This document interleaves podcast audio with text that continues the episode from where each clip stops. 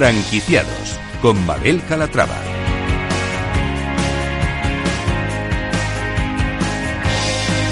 Hola, ¿qué tal? Muy buenos días y bienvenidos a Franquiciados. Como cada miércoles abrimos una ventana al mundo de la franquicia. Conocemos las nuevas propuestas que hay en el mercado. Les contamos la actualidad del sector.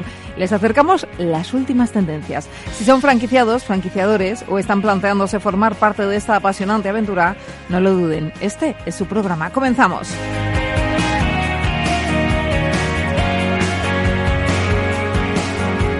Empezaremos con una franquicia de éxito. Eroski es la segunda cadena de franquicias de España con más de 500 establecimientos. La marca ofrece un modelo de negocio competitivo, rentable y sólido a los emprendedores que decidan abrir un negocio de franquicia Eroski. Enseguida les vamos a dar más detalles. Como franquicia innovadora les presentaremos T4U. Tras el éxito experimentado en su primer establecimiento en España, ubicado junto a la Plaza Mayor de Madrid, la compañía inicia su expansión bajo el modelo de franquicia en nuestro país. Si se están preguntando qué tipo de té se les ha hecho famosos, ya les avanzo que es el té de perlas.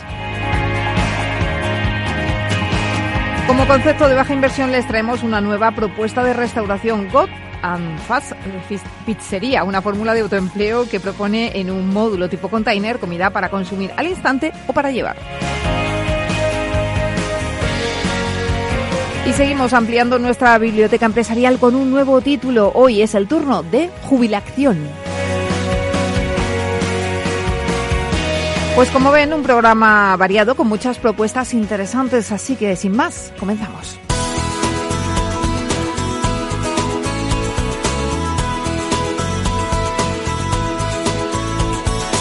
Franquicias de éxito.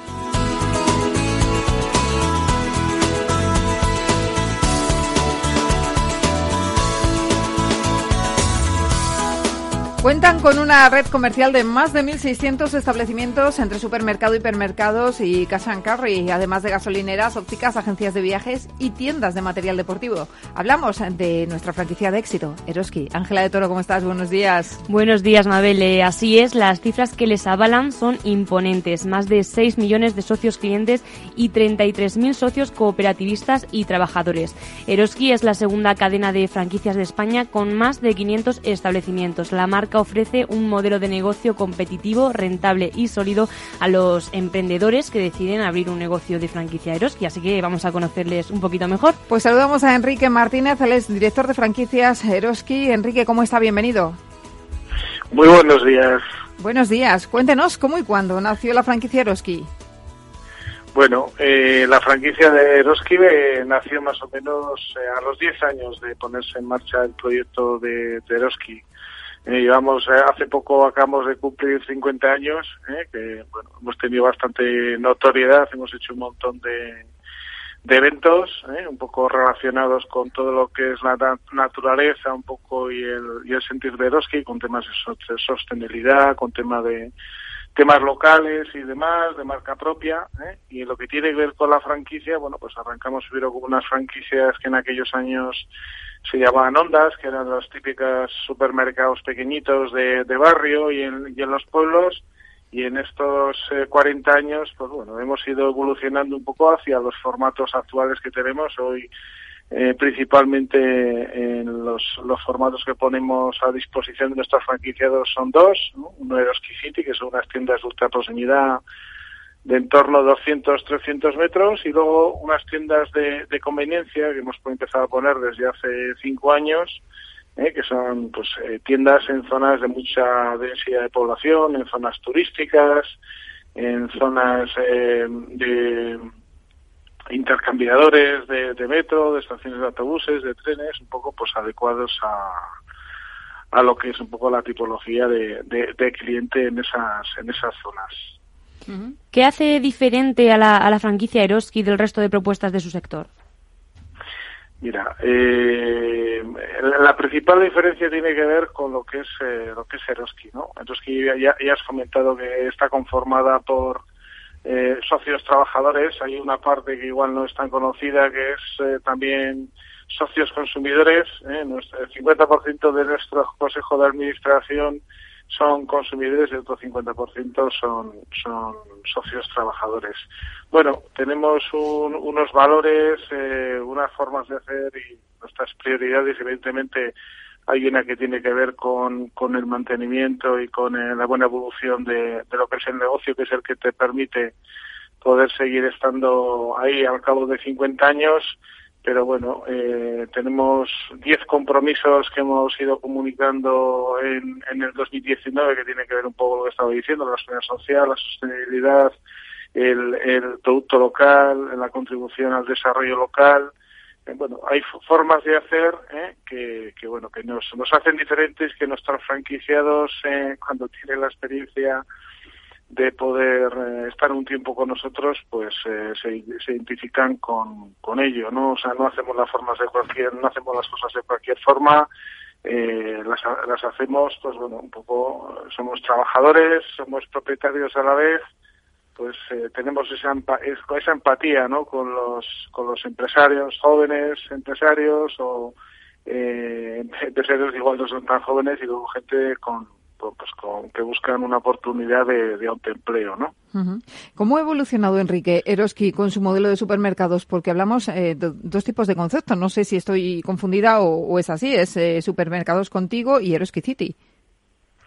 Bueno, es eh, el, el Eroski City es, es, es en, en, en, Eroski hay hipermercados, grandes hipermercados. Es un poco lo de Eroski City y tal tiene que ver más con el, el modelo comercial desde lo que es el formato, ¿no? Hay grandes uh -huh. hipermercados, luego hay supermercados más grandes, ¿eh? supermercados grandes que tienen 100, 200 plazas de parking, suelen ser edificios exentos, suelen situarse en los perímetros un poco hacia afuera de las ciudades. Y luego hay supermercados de proximidad que esos son eh, los que se llaman Eroski City. Uh -huh. Lo del modelo contigo tiene que ver un poco eh, con eh, lo que um, identifica desde lo comercial y lo que arropa esos modelos comerciales en los distintos formatos, ¿no? Que es un poco lo que estaba comentando antes.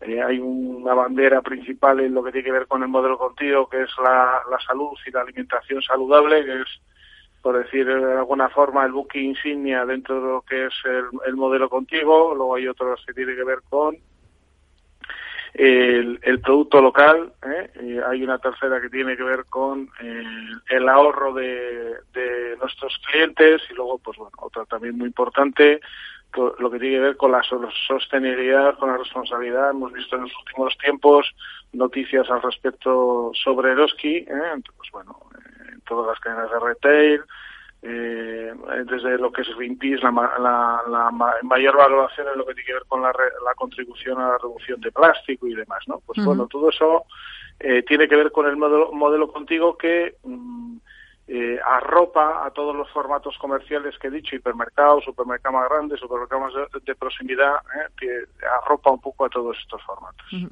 Últimamente, además, estamos asistiendo a un gran auge de los supermercados de proximidad. ¿A qué cree que se debe? Es como, mm, no sé, volver a poner de moda, por ejemplo, las tiendas de barrio.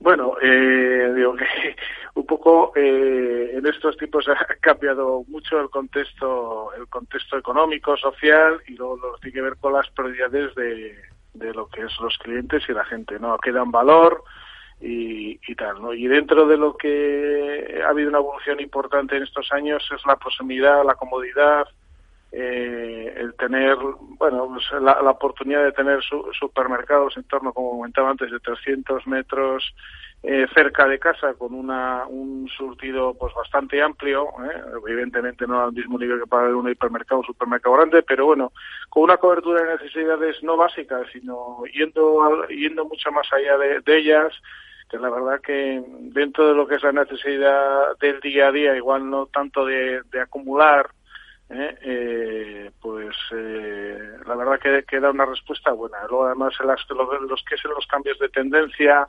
eh, la gente está no, no están tanto en lo de acaparar y tal, en lo que tiene que ver con la compra, y, y, bueno, eh, está más en, en, repetir en repetir a la semana varios actos de compras, sobre todo lo que tiene que ver con el fresco y demás, y eso bueno, dentro de lo que son los supermercados de proximidad ayuda. Luego la amplitud de horarios también, comentaba antes el tema de conveniencia, de tiendas de conveniencia de proximidad muy cercanas al domicilio, que con una amplitud de horario, ¿eh? en algún caso con apertura incluso de festivos. Bueno, pues eso es todo, es comodidades de cara al cliente para poder cubrir sus necesidades en ese momento sin tener que tener una, un acaparamiento a nivel de, de producto casa excesivo. Eso pues un poco eh, ayer salía un poco la noticia, ¿no? Eh, en 2019 hemos abierto 58 tiendas de proximidad y de conveniencia, pues un poco fruto de, esa oportunidad de mercado y esa demanda de lo que, lo que son los clientes en las poblaciones y en las en los centros de las ciudades y en las zonas estacionales, ¿no? el tener la oportunidad de tener un supermercado con una cobertura buena de, necesidades de producto cercano a donde están. ¿Cuántos supermercados tienen propios y cuántos franquiciados? Bueno, ahora, ahora mismo tenemos en torno a unos 540 supermercados franquiciados. Todo, cada semana variando. Bueno, estamos abriendo, eh, he comentado, 58 eh, tiendas eh, en el 2019. Este año estaremos también en, torno a las 60 que eso, pues bueno, son unas cuantas tiendas al mes y, la verdad que el dato de franquicias, si me lo preguntas cada, semana, cada dos semanas, varía, bastante, ¿no? Pero bueno, en el entorno de 540 tiendas tendríamos de, de franquicia y como has dicho antes, ¿eh? tenemos más de 1.600 supermercados, pues bueno, sobre unos 1.100 supermercados propios, hipermercados, y 500, 540 eh, tiendas de franquicia. Y actualmente, eh, como nos está diciendo que está abriendo de forma constante nuevas franquicias, ¿qué zonas son las más adecuadas? ¿Dónde hay hueco para abrir una franquicia Eroski? Bueno, eh, nosotros estamos estamos trabajando en todo lo que es el, ámbito a nivel de, España, quitando Canarias. por un tema, no, no, nunca hemos hecho un planteamiento desde lo que es Eroski de implantarnos ahí en Canarias. Tiene una serie de condicionantes logísticos importantes.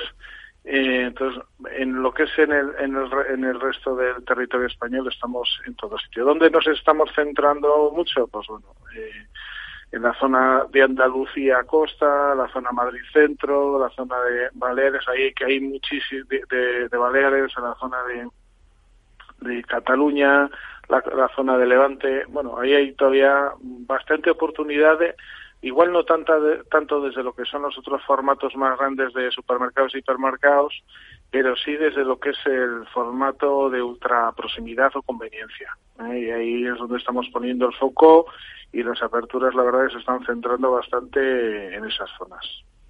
¿Y cuál es el perfil de vuestros franquiciados? Cuéntanos.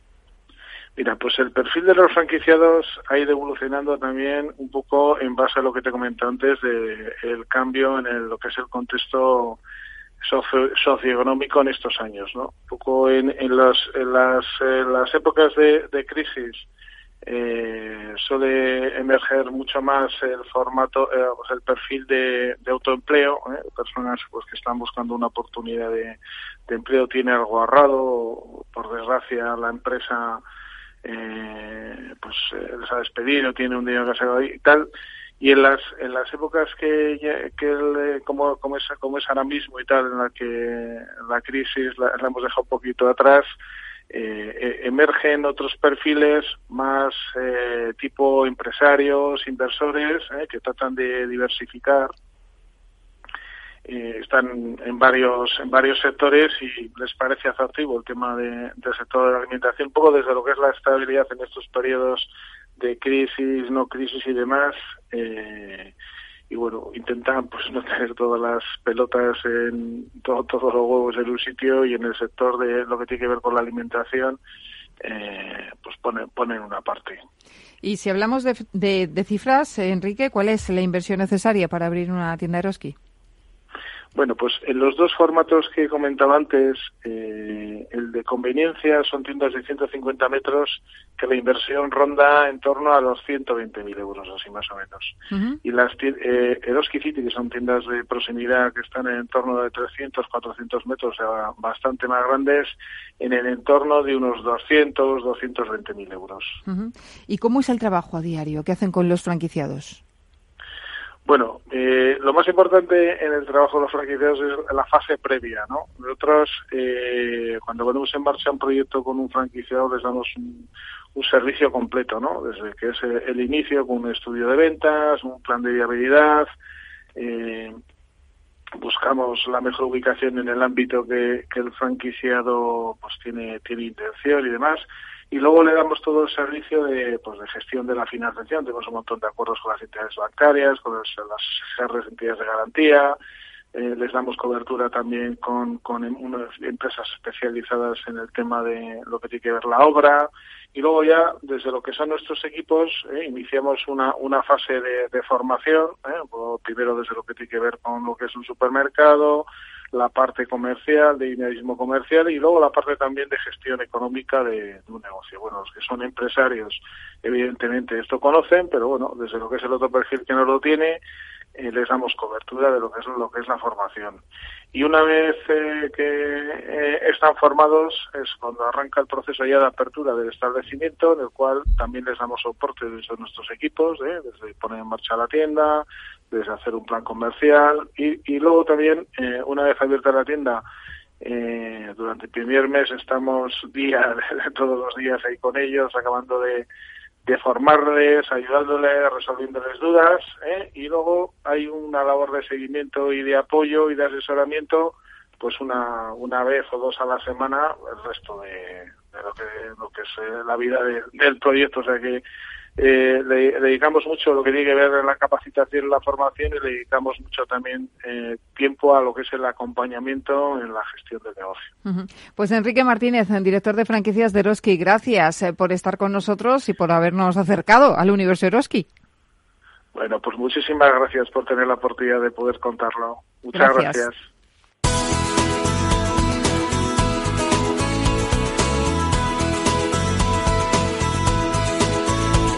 Franquicias innovadoras.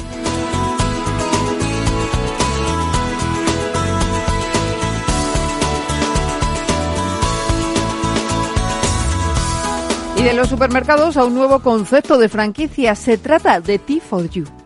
La enseña nació en 2004 en Taichung, la ciudad taiwanesa de, origen de una de las bebidas más famosas de Asia. Estamos hablando del té de perlas.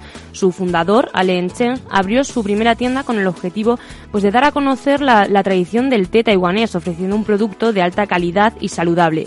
Tras 15 años de andadura empresarial, la marca cuenta con más de 400 establecimientos en todo el mundo y se ha posicionado como una referencia a nivel internacional. En España tiene un establecimiento en la Plaza Mayor de Madrid.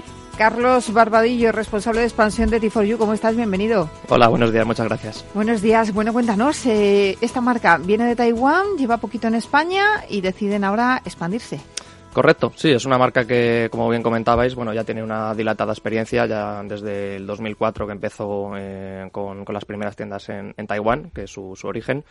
Eh, Taiwán como tal es el país, bueno, con una tradición de, de muy, muy dilatada, eh, desde hace ya milenios y también son un poco los pioneros en este formato de té de perlas que se conoce internacionalmente como bubble tea. Y sí que es cierto que bueno pues a lo largo de, estos 15 16 años han expandido son más de 400 tiendas en, diferentes países. Y aquí en España mm, hemos llegado bueno hace relativamente muy poquito eh, a lo largo del 2019 eh, a través de la, de la fórmula de la master franquicia. Y estamos empezando ahora recientemente ya la expansión eh, ya, bueno, pues comprobar un poquito el éxito de este primer establecimiento, eh, nos, nos, aventuramos a ello. Bueno, el, establecimiento, hay que decirlo, está en la Plaza Mayor, por si alguien se quiere acercar y conocer esto del té de perlas. Correcto, calle 7 de julio, número 3. Es el, un callejón que hay de estos de acceso desde la calle Mayor a la propia Plaza Mayor. Además, es un establecimiento muy representativo porque es eh, inusualmente grande eh, para lo que suele ser el formato habitual, pero, pero bueno, muy llamativo, con una fachada en, en el primer piso, una cristalera enorme a, la calle Mayor. Muy bonito la pena ir a verlo. Habrá que ir, habrá que ir. A mí lo que me llama la atención es la ubicación. Es una ubicación fantástica. Imagino que, os han recibido muy bien tanto los madrileños eh, como todos los turistas que visitan la Plaza Mayor, ¿no? Desde luego, sí.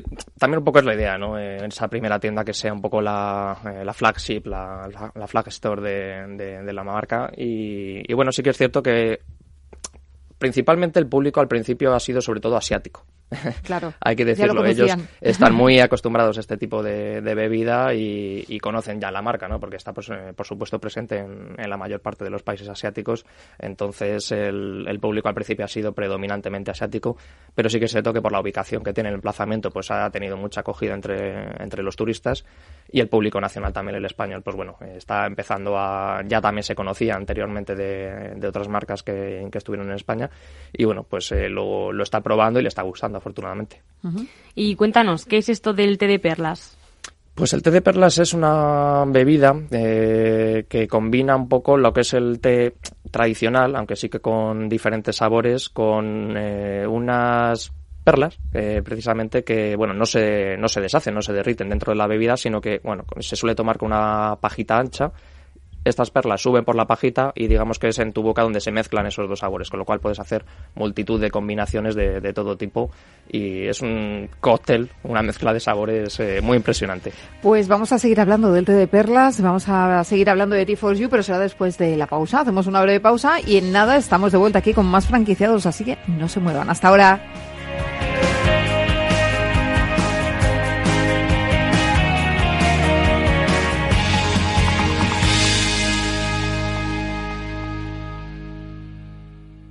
¿Harto de tertulias políticas y de quienes lo saben todo? Sube un peldaño intelectual en tu vida y sintoniza la gran tertulia de la economía, un debate pragmático y sin afinidades que revela las grandes transformaciones de nuestros días, con figuras de gran talla económica como Pedro Esbarz, Ramón Tamames, Francisco Navarro, César Arranz, Hermenegildo Altozano, Isabel Aguilera, Manuel Moreu, Juan José Rubio y Fernando Zunzunegui, entre otros. La gran tertulia de la economía, cada mañana a las 8 y 20 en Capital, La Bolsa y la Vida, con Luis Vicente Muñoz. Renta 4 Banco, el primer banco español especializado en inversión. Sí, somos un banco como muchos, pero no nos parecemos a ninguno. ¿Por qué? La especialización. Tenemos soluciones que se ajustan a cualquier perfil y necesidad. Inversiones con mucho o poco dinero en todo tipo de productos. Soluciones que lo hagan todo por ti o solo asesoramiento para que operes tú mismo. Descubre qué es tener un banco y un especialista en inversión al mismo tiempo. Para más información, entra en r4.com. Llámanos al 902 15 30 20 o visita tu oficina Renta 4 Banco más cercana. ¿Quieres anunciar tu negocio en la radio? Entra en el clubdelaradio.com. La compra es online, pero no os vamos a negar que nos encanta que nos llaméis. El teléfono, olvídate, no te vas a acordar. Entra en el clubdelaradio.com. Tu audio y tu campaña de una forma sencilla y rápida. Contrata anuncios en radio al mejor precio. elclubdelaradio.com. Capital Radio.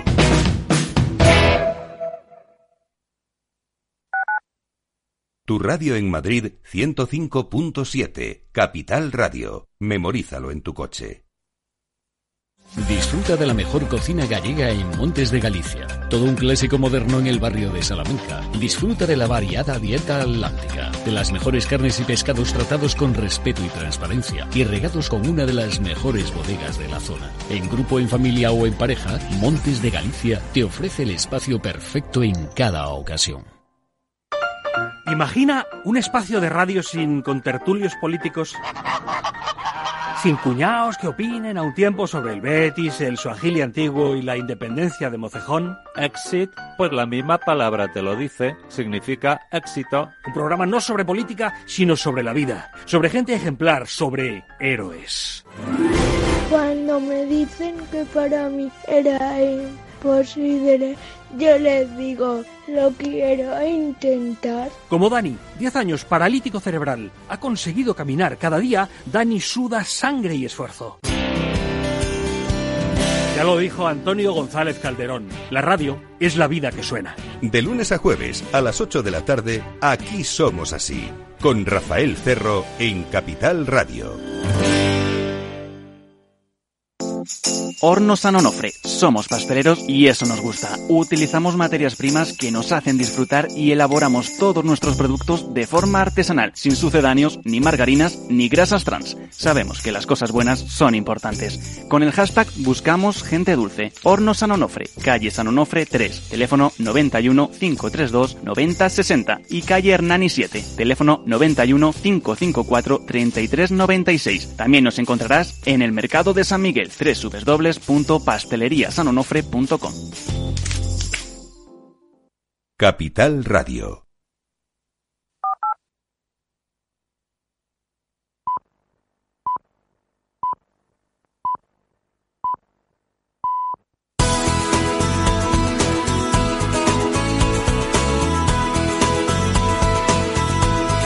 Franquiciados con Mabel Calatrava.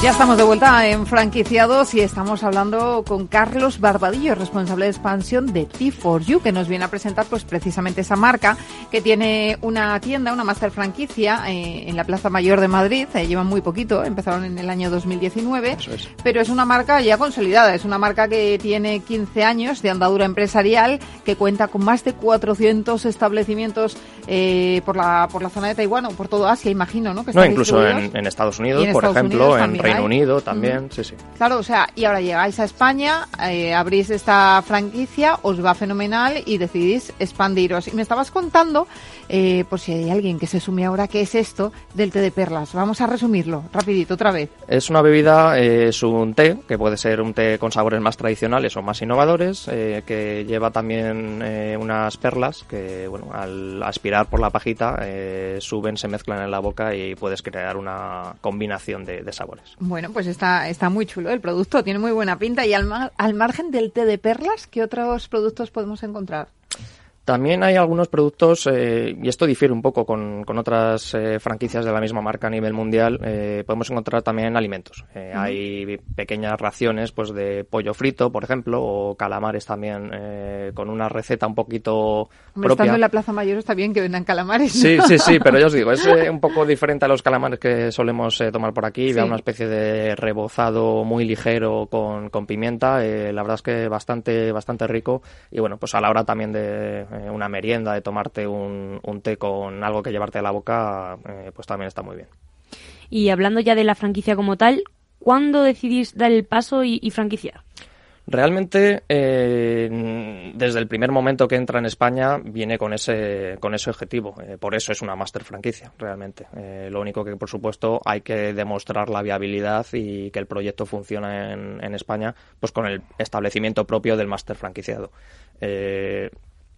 Obviamente, pues ya comprobado casi un año después de, que ese, ese, establecimiento está funcionando correctamente y que lo, los números lo están apalando, es cuando seguimos un poco el plan establecido de empezar la expansión a nivel nacional, eh, bueno, intentando llegar sobre todo a las principales ciudades. Eh, ¿En qué momento os encontráis en estos momentos en España? Imagino que ya tenéis gente interesada. Sí, sí, sí. Hemos eh, recibido desde el primer momento, la verdad, los, los primeros candidatos. Eh, es una fase todavía muy temprana porque, como os digo, eh, no se ha cumplido todavía ni el año desde que la tienda está funcionando en la Plaza Mayor con lo cual es ahora, justo ahora, cuando estamos empezando ya con, a dar a comunicar la, la, marca, empezar con la expansión a nivel nacional. Ya hemos recibido, es verdad, los primeros eh, candidatos que, curiosamente, replicando un poco el, el, modelo de cliente final, empezamos con asiáticos, claro. que son los primeros interesados, que son los que más le gustan. Pero bueno, ya os digo, es, eh, eh, estamos en la primerísima fase y, y bueno, eh, empezando a analizar un poco perfiles, ubicaciones, capacidades para, para hacer un, una expansión eh, consolidada, vaya, y con una base fuerte. Uh -huh. Y como hablas de que estáis buscando perfiles, pues ¿qué perfil de franquiciado buscáis? ¿Qué es lo que queréis encontrar? En cuanto al, bueno, perfil económico es bastante amplio porque realmente no es una, una franquicia que, que, requiere de una gran inversión, pero bueno, sobre todo buscamos a alguien mmm, perfil honesto, eh, un perfil que, que, se involucre mucho también con la marca. Al final, eh, esos primeros franquiciados también son, son muy importantes, son los que avalan un poco el proyecto de, de la marca y de la, y de la expansión, con lo cual alguien que realmente sienta eh, que es un, un, modelo, un formato que, le gusta, que se, se, siente cómodo con él, eh, que también lo vaya a trabajar, por supuesto, que vaya a estar muy pendiente, porque queremos ir de la mano con ellos al final, con lo cual, eh, bueno, más que la capacidad o no que pueda tener económica, que eso no es tanto el problema, sino bueno, pues, que sea una persona que de verdad se involucre desde el primer momento. Y en cuanto a los planes de aperturas, ¿qué números barajáis? Pues la verdad es que pretendemos ser conservadores. La verdad es que este primer año eh, estaríamos barajando en torno a tres aperturas. Eh, eso sí, en ubicaciones bastante preferentes. Eh, queremos un poco seguir eso, la, la, réplica de la primera tienda y, y bueno, emplazarnos en ubicaciones representativas con, con altos pasos de, de, gente y que esas tres tiendas empiecen funcionando fuerte. Uh -huh. Eso es lo, lo principal y luego de ahí ir creciendo poquito a poco.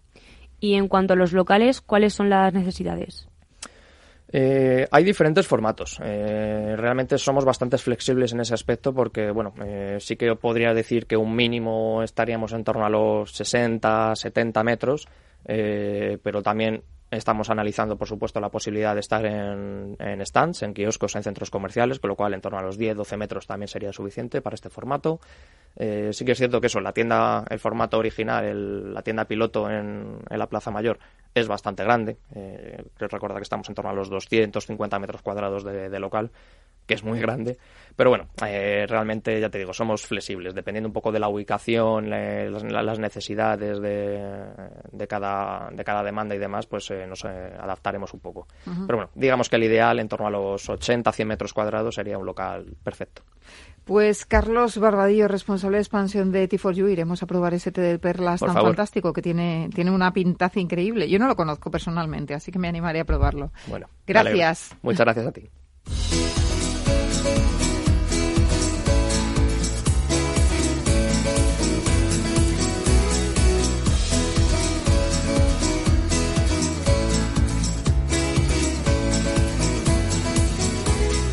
Franquicias low cost.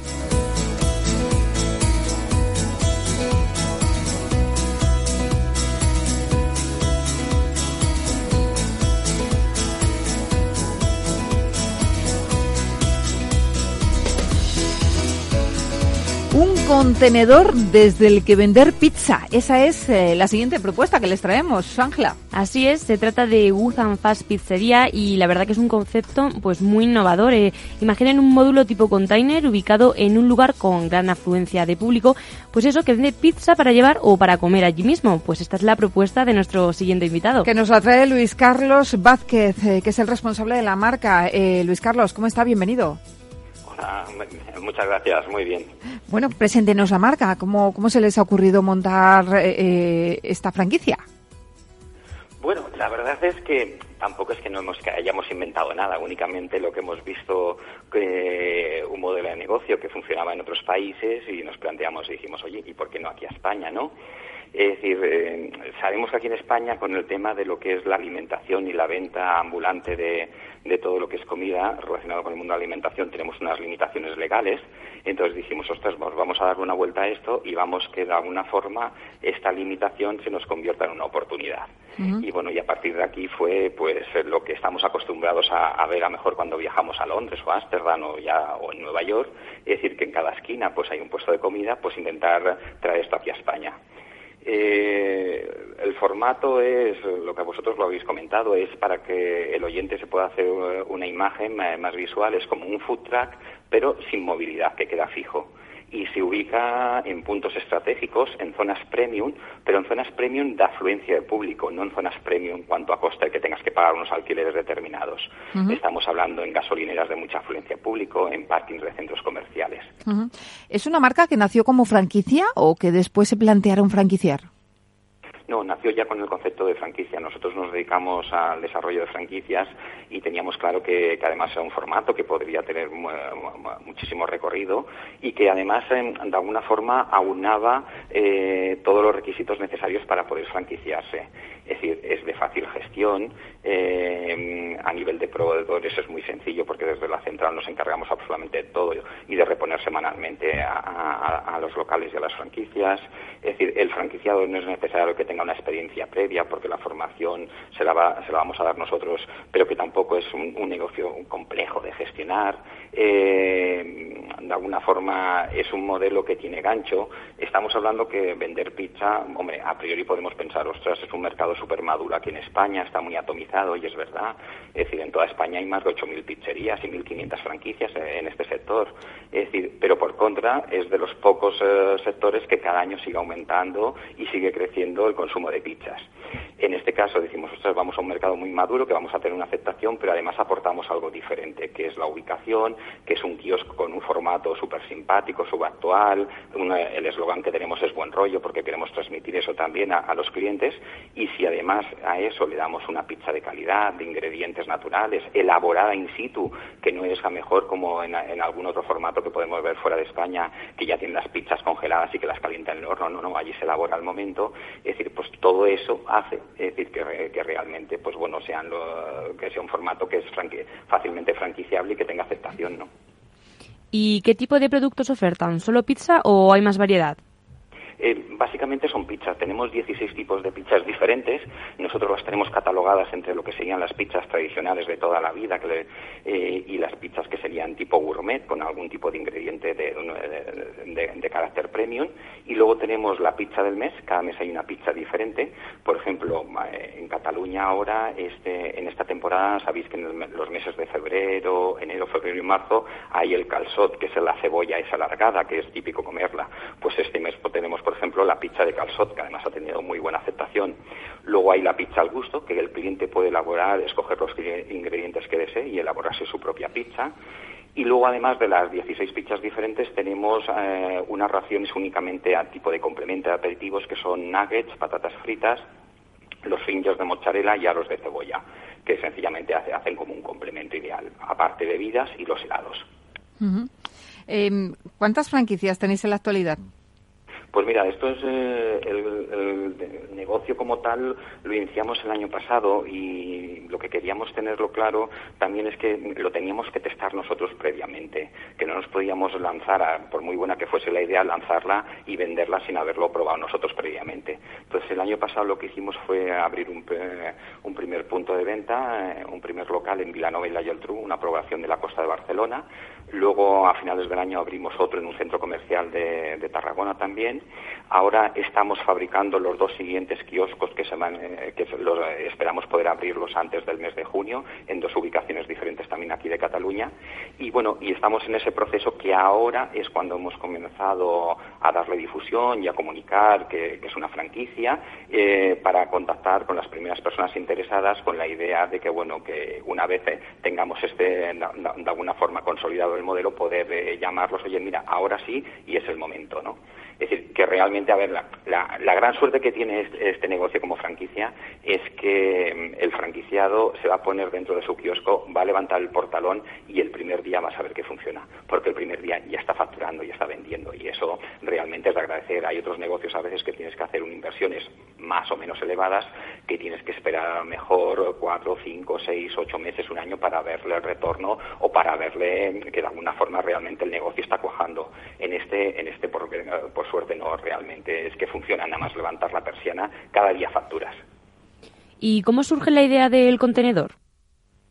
Pues mira, el, contenedor surge, eh, surge con, la, con la idea de que si queríamos estar en, eh, en, ubicaciones que fuesen premium, que decíamos al principio, que tuviesen muchísima afluencia de público, Claro, o nos vamos a calles muy comerciales y entonces tenemos que pagar alquileres elevadísimos y eso es insostenible por los volúmenes eh, de facturación y los márgenes comerciales que nos puede dar el sector, o teníamos que ir a buscar otro formato que nos permitiese estar en lugares donde hay mucha afluencia de público, pero que no hay locales. Y a partir de aquí fue.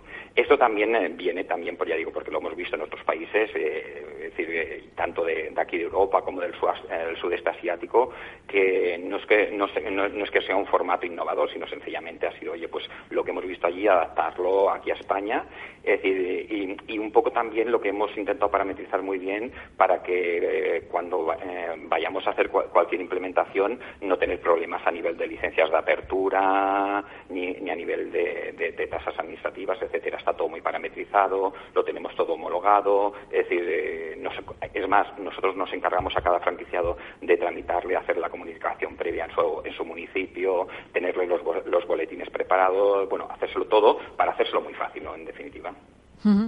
Eh, ¿A qué perfil de franquiciados dirigís vuestra franquicia? Porque es una franquicia de autoempleo, ¿no? Totalmente autoempleo, sí, sí. La idea está pensada para personas que tienen un capital y que a partir de aquí están buscando ese trabajo en el cual se puedan ganar la vida. Es decir, y, y, esté totalmente autoempleo. Es decir, totalmente autoempleo porque además tiene una ventaja.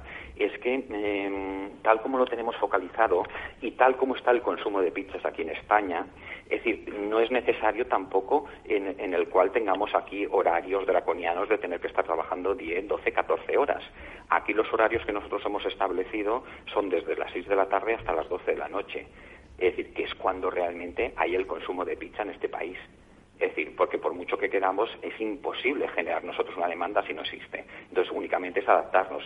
Entonces, tiene la ventaja de que, oye, que trabajas seis horas diarias, eso sí hay que trabajar de lunes a domingo, pero luego es compatible si tienes algún otro tipo de obligación, laboral, familiar, etcétera, de poder gestionar tu negocio de una forma sencilla y, y bueno, muy práctica. Eh, en relación a lo que me preguntabas, no es necesario tener eh, eh, conocimientos a nivel de cocina, porque nosotros nos encargamos de hacer una, una, formación eminentemente práctica. Al final de la semana de la formación, el franquiciado va a saber cómo elaborar las 16 pizzas, los componentes, los ingredientes, es decir, absolutamente todo, cómo tiene que darle el toque secreto para que, para que las pizzas salgan en su punto, si a una pizza lleva miel, cuando hay que ponérsela, cuando lleva un aceite, un aceite determinado que, que a mejor de, de ajos negros para que le dé un toque determinado a una pizza, pues lo vas a ver, le vamos a dar toda la formación. Luego, aparte también, eh, por supuesto, le vamos a dar eh, los conocimientos necesarios para llevar la gestión administrativa. Tiene un programa de gestión muy simple, muy intuitivo, muy sencillito. Incluso si el franquiciado no tuviese gestoría, tenemos hecho un acuerdo con una gestoría que por un precio simbólico le va a llevar la gestión de su autónomo, de los contratos que pueda tener que, que si contrata alguna persona de, refuerzo los fines de semana, cosas así muy puntuales. Y si hablamos de cifras, ¿cuál es la inversión necesaria? Mira, la inversión, eh, podríamos, eh, habría dos tipologías de, kiosco. uno propiamente que es el kiosco, es decir, un kiosco, lo que decimos, un kiosco que lo traemos y venimos con, un, con una grúa, lo, lo anclamos y lo conectamos a la corriente y ya viene completamente instalado, lo que decíamos, en, el parque de un centro comercial, en el parque de una gasolinera, en zonas premium y que además previamente nosotros las vamos a escoger y nos vamos a asegurar que tengamos un flujo de gente determinado. Es decir, en esto eh, estaríamos hablando que saldría aquí el, kiosco completamente instalado por 45.000 euros. Es decir, y ya viene todo, todo, absolutamente todo equipado, bueno, para comenzar a funcionar, levantar persiana y comenzar a funcionar. Pues por 45.000, sí, dígame. Sí, perdona, perdona, dime, dime. No, no, iba a decir que, que con 45.000 euros ya tenemos el negocio. Ya tenemos el negocio. Y hay otra opción. Nos podemos encontrar también eh, posibles franquiciados que en un momento determinado tengan un local pequeñito o ubicado en una zona premium, una zona super comercial. Locales estamos hablando muy pequeños, de 15, 20 metros cuadrados. Pues ese local lo transformamos con la misma estética y el mismo diseño de un kiosco y, y, aquí abaratamos el coste porque entonces lo que es la propia estructura del kiosco desaparece y entonces el coste pasa de los 45 pasa a 30.000 euros. Eh, un poco más económico. Pues Luis Carlos Vázquez, responsable de expansión de Good and Fast Pizzería. Gracias por estar con nosotros y por esta buena idea. Suerte con el proyecto. Muchas gracias a ti. Gracias. Que vaya muy bien.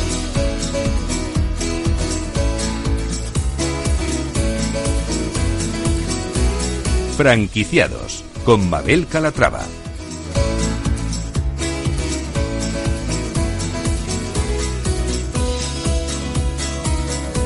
Seguimos ampliando nuestra biblioteca de empresa con un nuevo título. Es el turno de jubilación de Roberto Rodríguez. Las últimas grandes reformas del sistema de pensiones en 2011 y 2013 establecieron un periodo transitorio para aplicar el retraso en la edad de jubilación a los 67 años y la ampliación a 25 años del periodo de cómputo para el cálculo de la futura pensión. Solemos escuchar, ver y leer distintas opiniones y puntos de vista sobre las pensiones de jubilación, pero a pesar de esto no terminamos de esforzarnos en pensar en el futuro y, y en lo que es nuestra jubilación. Por eso mismo y para que sepamos cómo planificar el patrimonio durante nuestra nuestra vida laboral y así, por lo tanto, vivir dignamente después de, jubilarnos, Roberto Rodríguez ha escrito el guía Buros Jubilación, una guía que nos ayudará a reaccionar a tiempo. Roberto, bienvenido. ¿Qué tal? Buenos días, Mabel. Oye, ¿cómo nos cuesta pensar en la jubilación? ¿Por qué? Muchísimo, porque somos latinos. entonces pues, estamos pensando ya, estamos a miércoles, pues casi, pues eh, mañana ya estamos pensando en el, en el fin de semana. Y es no somos no somos planificadores, buenos planificadores a largo plazo. ¿Y cómo debemos hacerlo? Pues cambiando el chip, cambiando el chip porque, mm, bueno, los medios de comunicación habéis hecho mucho. Es decir, hace unos años hablar de la jubilación era una quimera. Eh, comentabas eso y la gente a mí siempre me decía que, bueno, pues ya, habrá alguna reforma, ya se tomarán medidas, ya vendrán un, 10 eh, millones de inmigrantes para sanear las cuentas. Y afortunadamente ha habido un cambio de percepción porque la amenaza cada vez va siendo más grande y bueno, pues los medios de comunicación están haciendo, tanto la televisión como la radio, están haciendo llegar de que, bueno, pues tenemos un problema. Esto es como con lo del, lo de Houston, tenemos un problema. Y está ahí, ¿no? Irá poquito a poco calando e iremos dándonos cuenta de que tenemos que cambiar un poco el chip y de que parte de nuestro patrimonio tendrá que ir dirigido para esos años en los cuales eh, es lo que hacemos, es lo que intentamos luchar toda la vida, ¿no? Tener por lo menos unos años dignos cuando nos jubilemos. ¿Y por qué consideras que es tan importante preparar eh, con tiempo esa jubilación y qué, qué tips, qué consejos consejos nos puedes dar para conseguirlo? Pues desde primero, ya. eh, desde ya, sobre todo, lo que tenemos que saber es qué legislación hay. Eh, si, no, si, no tenemos le- si no sabemos la legislación que hay, eh, difícilmente vamos a, a poder planificar nada. Eh, para eso estamos los que nos dedicamos a eso, a asesorar en ese aspecto. Vosotros tenéis aquí, esto es un programa de franquiciados. Al final no dejan de ser empresarios, profesionales autónomos que cotizan como autónomos.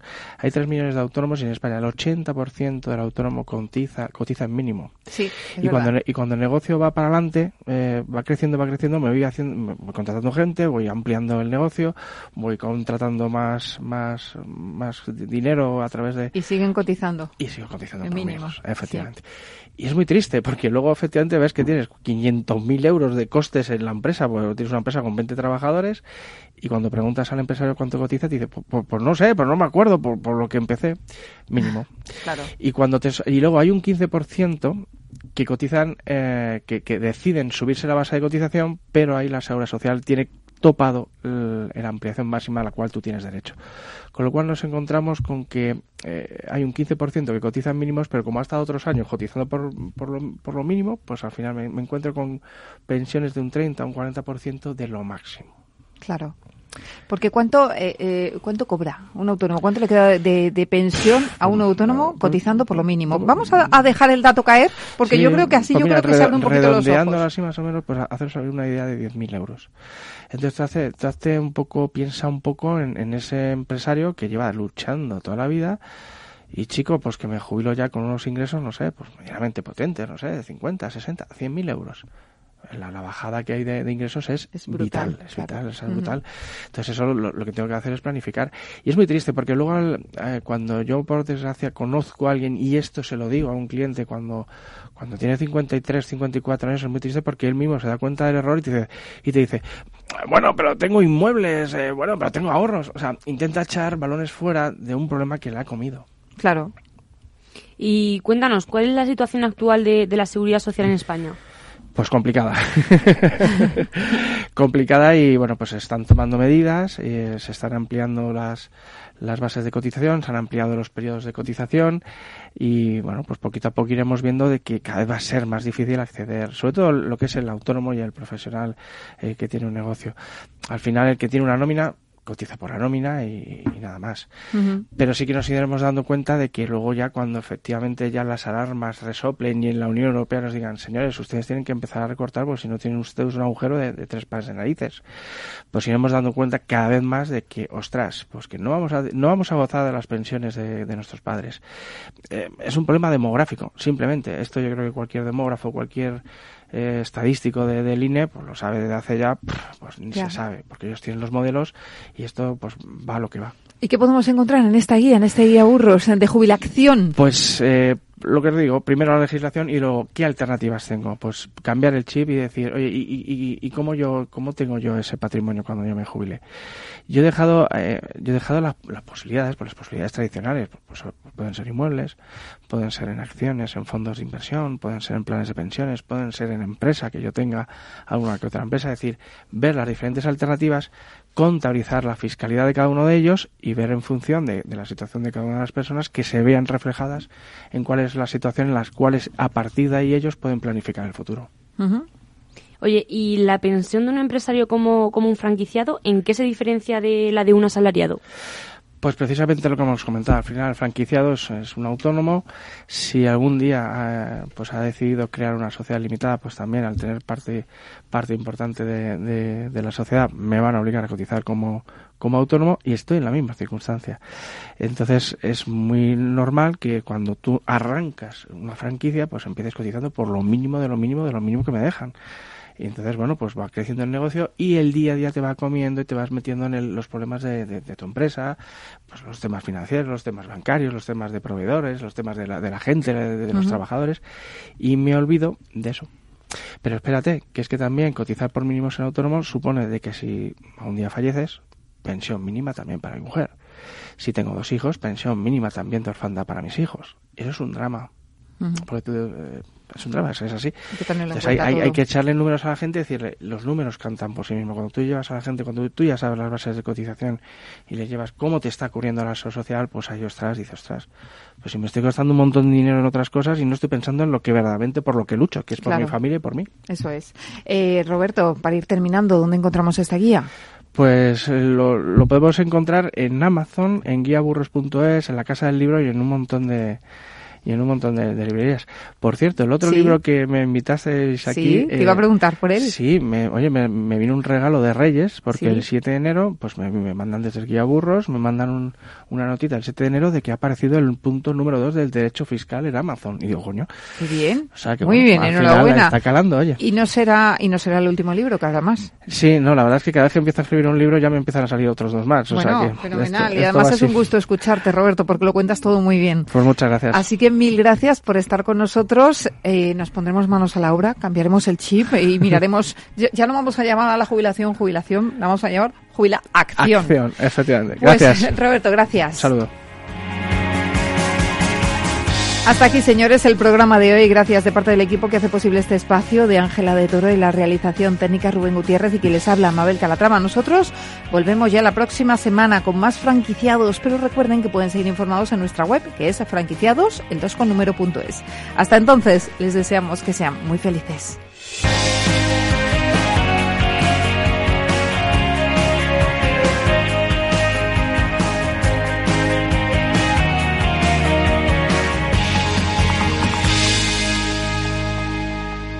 Franquiciados con Mabel Calatrava. Mus. Mus. Mus. Sinesio. Te toca, Sinesio. ¿Qué pasa? Oye, Sinesio, ¿no? ¿Qué, ¿Qué te pasa a ti? Que te veo muy onnubilado, que no te veía yo así de ausente desde que te prometiste con la maruja. Si es que tengo un aparato que me resuelve todas las dudas, estoy a la última en los mercados. Anda, mira, ya está Sinesio con sus inventos. Sinesio el ingeniero. Atiende, Paco, mira lo que he descubierto. Alexa, ponme Capital Radio, maja. Te damos la bienvenida a Capital Radio. Puedes escuchar la señal en directo o nuestros mejores audios en formato podcast. Directo o podcast. ¿Qué quieres escuchar? Ponme los podcasts, Alexa. Has elegido podcast. Vas a escuchar las noticias de Capital Radio. Con esto, Paco, vamos a echar el órdago a los mercados. Natural. No lo digo por presumir, ¿eh? pero es que yo siempre he sido muy psicólogo. A mí el olfato es que nunca me ha fallado. No sé, llama el instinto, o si quieres llama la intuición, pero nada más verle me dije, este paga, este paga seguro. Yo es que para estas cosas soy... En los negocios no hay intuiciones que valgan, solo hay bases de datos, experiencia y profesionalidad. En E-Informa tenemos toda la información que necesita para que pueda hacer un negocio seguro. Para más información, einforma.com. Escuchas Capital Radio, Madrid 105.7, la radio de los líderes. Disfruta de la mejor cocina gallega en Montes de Galicia. Todo un clásico moderno en el barrio de Salamanca. Disfruta de la variada dieta atlántica, de las mejores carnes y pescados tratados con respeto y transparencia y regados con una de las mejores bodegas de la zona. En grupo, en familia o en pareja, Montes de Galicia te ofrece el espacio perfecto en cada ocasión. ¿Harto de tertulias políticas y de quienes lo saben todo? Sube un peldaño intelectual en tu vida y sintoniza la gran tertulia de la economía. Un debate pragmático y sin afinidades que revela las grandes transformaciones de nuestros días, con figuras de gran talla económica como Pedro Schwartz, Ramón Tamames, Francisco Navarro, César Arranz, Hermenegildo Altozano, Isabel Aguilera, Manuel Moreu, Juan José Rubio y Fernando Zunzunegui, entre otros.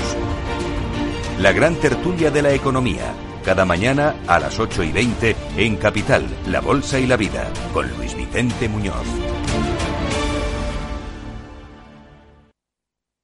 En el restaurante Gaztelubides somos rigurosos con la selección del producto para crear recetas imaginativas que acompañamos de una bodega generosa y brillante y de nuestra magnífica terraza durante todo el año. Restaurante Gaztelubide, carretera de La Coruña, kilómetro 12200, La Florida. Teléfono 91 372 8544. Una recomendación del programa gastronómico Mesa y Descanso.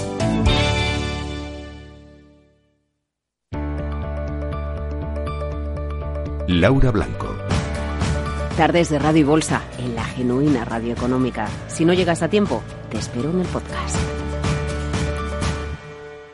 Esto es Capital Radio. Di que nos escuchas.